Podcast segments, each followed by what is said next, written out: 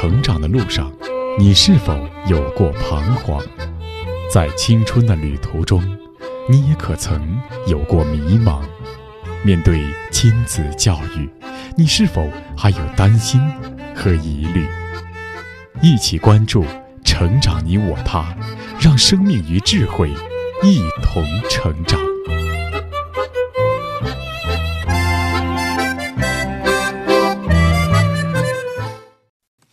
愿生命与智慧一同成长。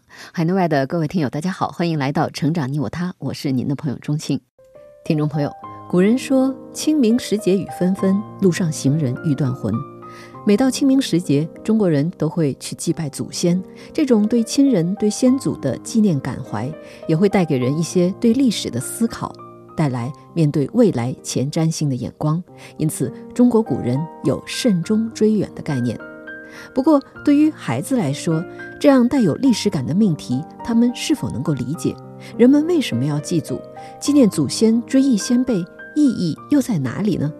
前段时间，我们的节目播出了六零后女作家阮梅的著作《亲爱的女儿》，这是阮梅以书信体的形式与女儿以及同龄的孩子们进行的倾心交谈，其中有阮梅自己童年的故事。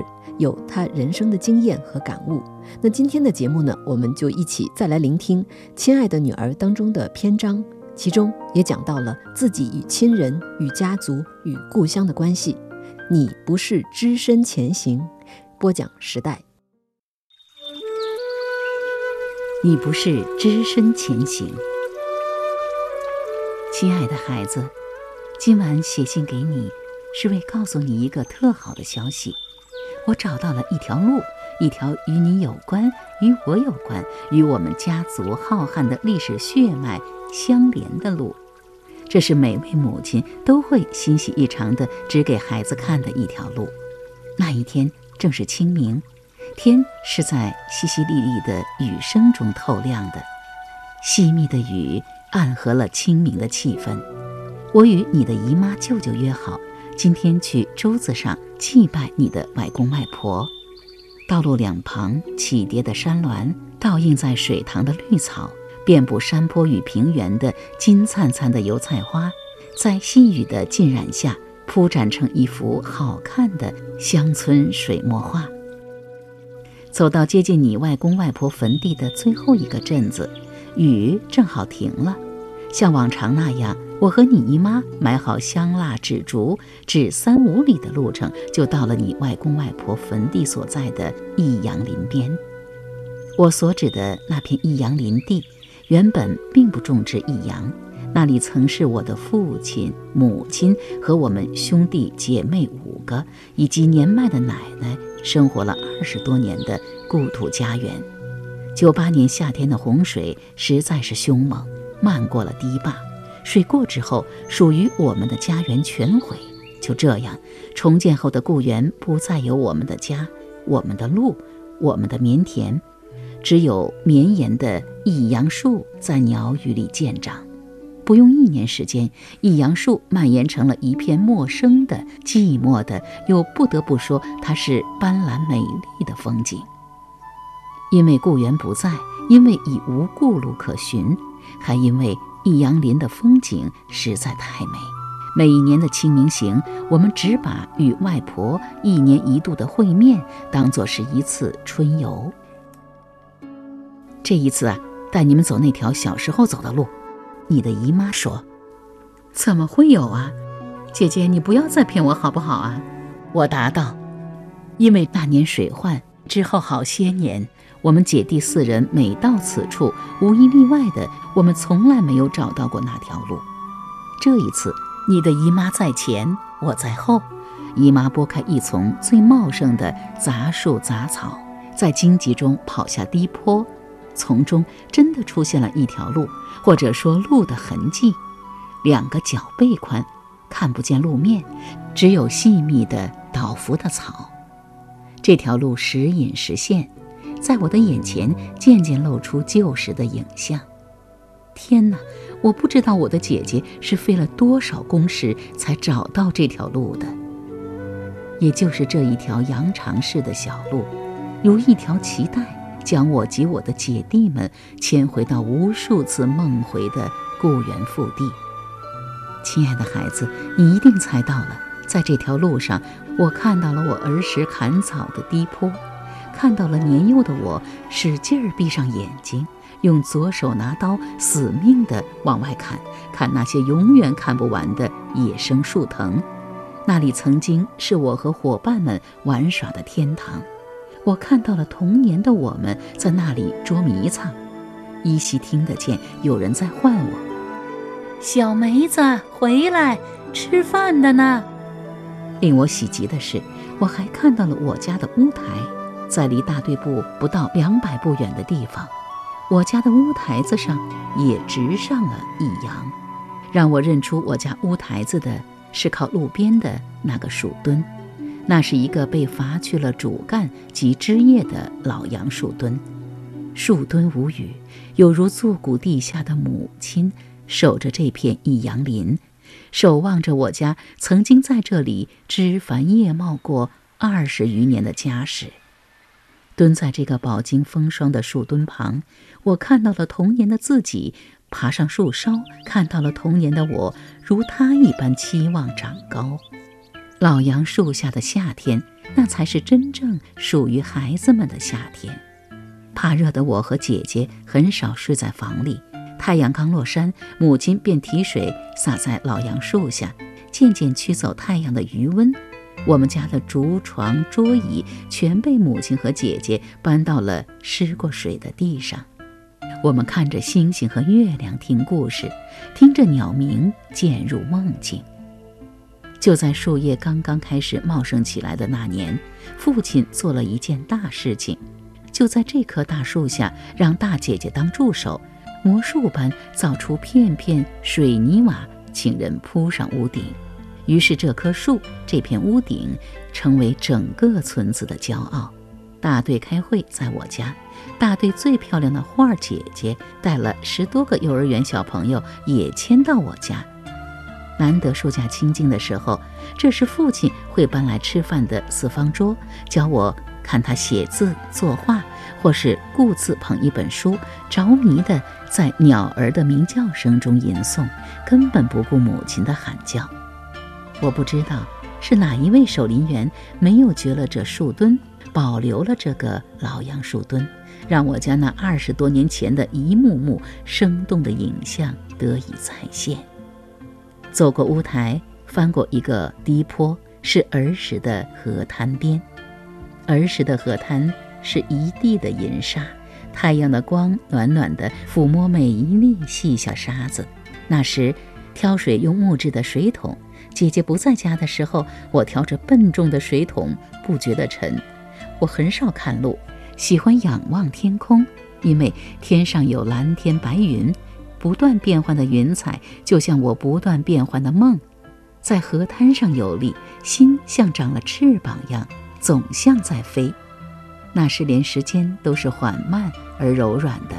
我和纯弟常常望着一河碎银子似的水发呆半天。我们看一只只小螃蟹打一个个洞，它们跑跑停停，总会在沙滩上留下印痕。寻一条小小的路。我和纯弟就能找到小螃蟹的家了。我们捉一两只带回家，向母亲找回顽皮的我们。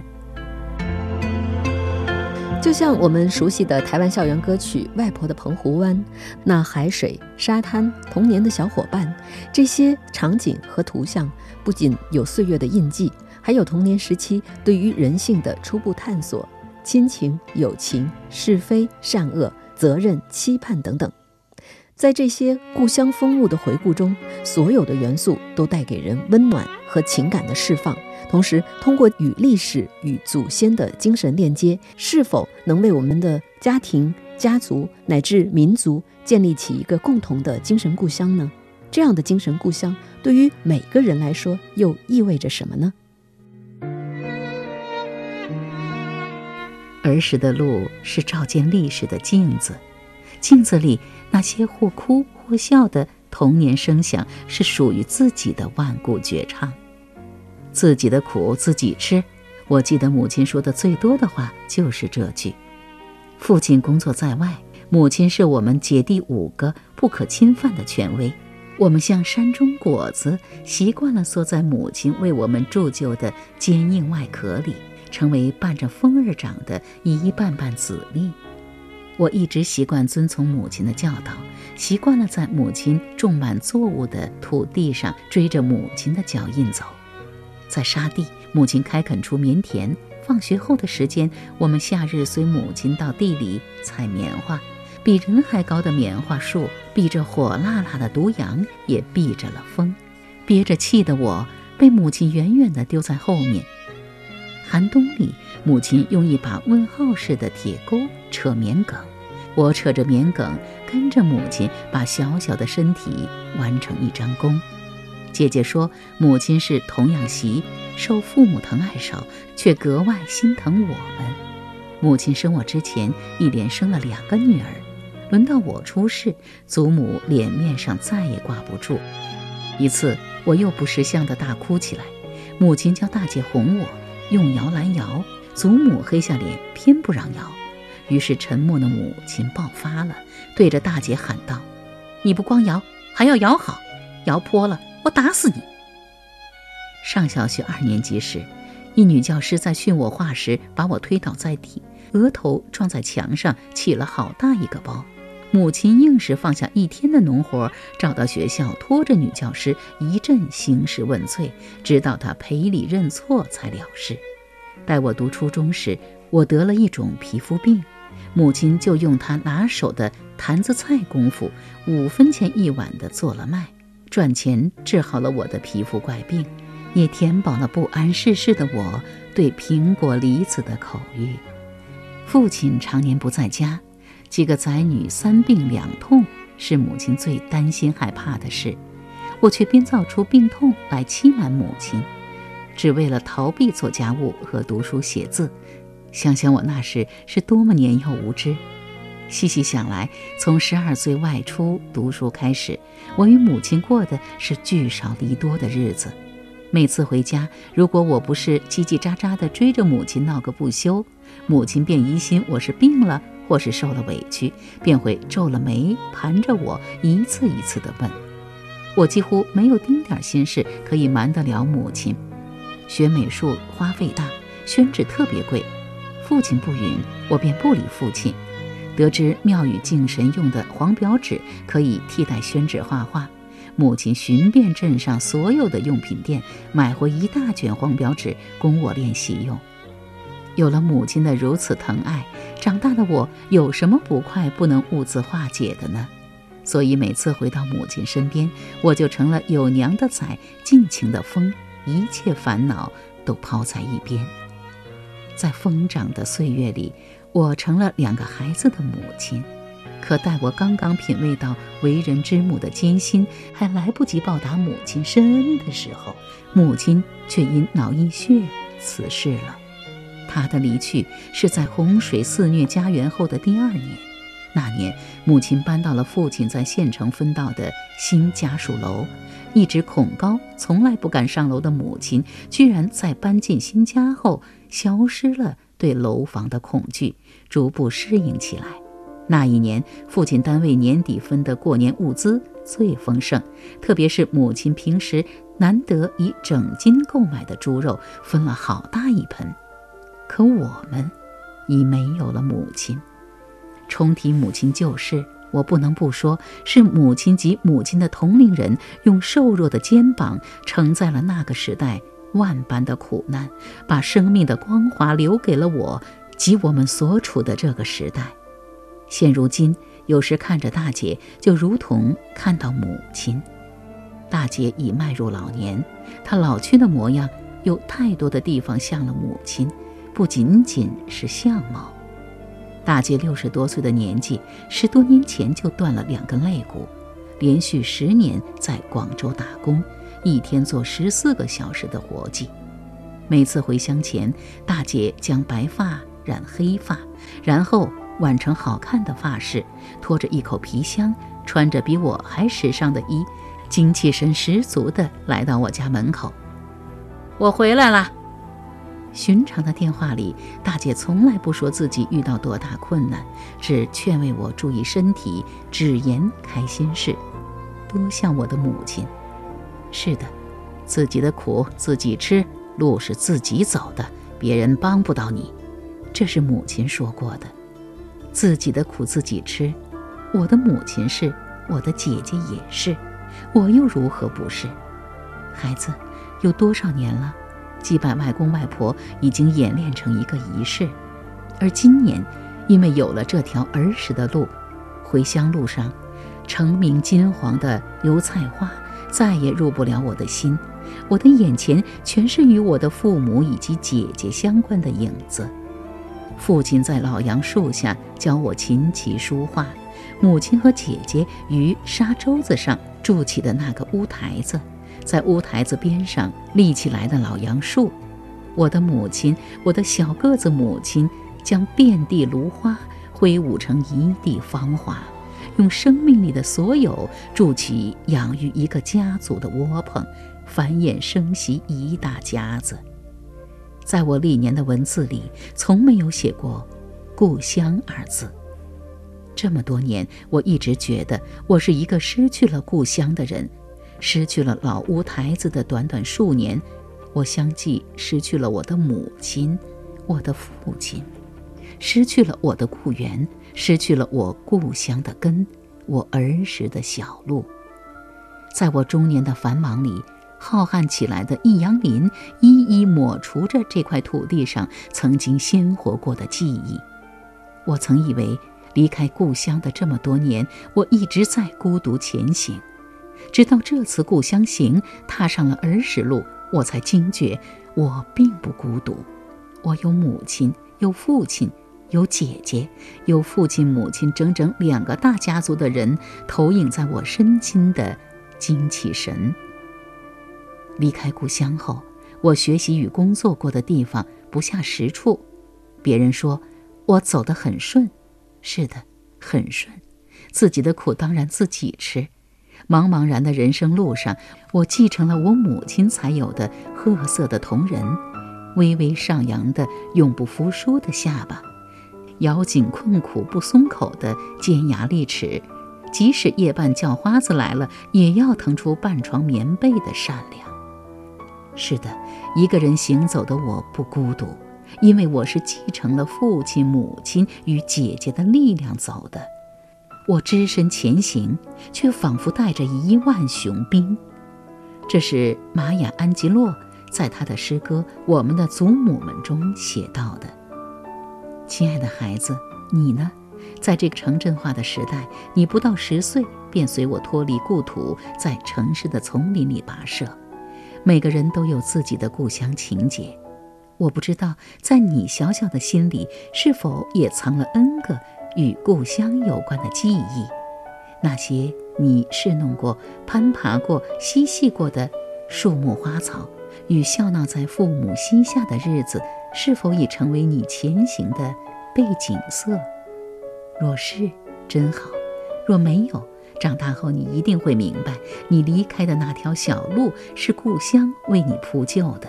当你一个人从这条路出发，行走世界时，其实前行的不仅仅是你，你是带上了你父母家人的所有嘱托，带上了属于你父母的所有历史前行的。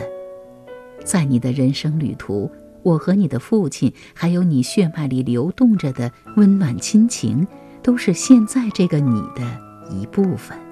所以，亲爱的孩子，你会一路顺风。你的母亲。就像台湾诗人余光中的诗《乡愁》里所写的那样，小时候乡愁是一枚小小的邮票，我在这头，母亲在那头。后来呀，乡愁是一方矮矮的坟墓，我在外头，母亲在里头。虽然乡愁常常带有逝去年岁的忧伤，但是当一个人拥有了精神的故乡，他的灵魂便不再孤独，也像漂泊的船儿有了港湾，即使人生遇到艰难困苦，也依然有力量站起来，仰望星空，并且去追寻那个人类千百年来的话题：我是谁？我从哪里来？我要到哪里去？这个永恒的命题，或许就可以从我们的精神故乡出发，去向那个看不到但一定就在前方的永恒。好了，各位听友，以上是女作家阮梅《亲爱的女儿》当中的第十四篇。你不是只身前行。编辑钟庆，感谢您的收听，下期节目再会。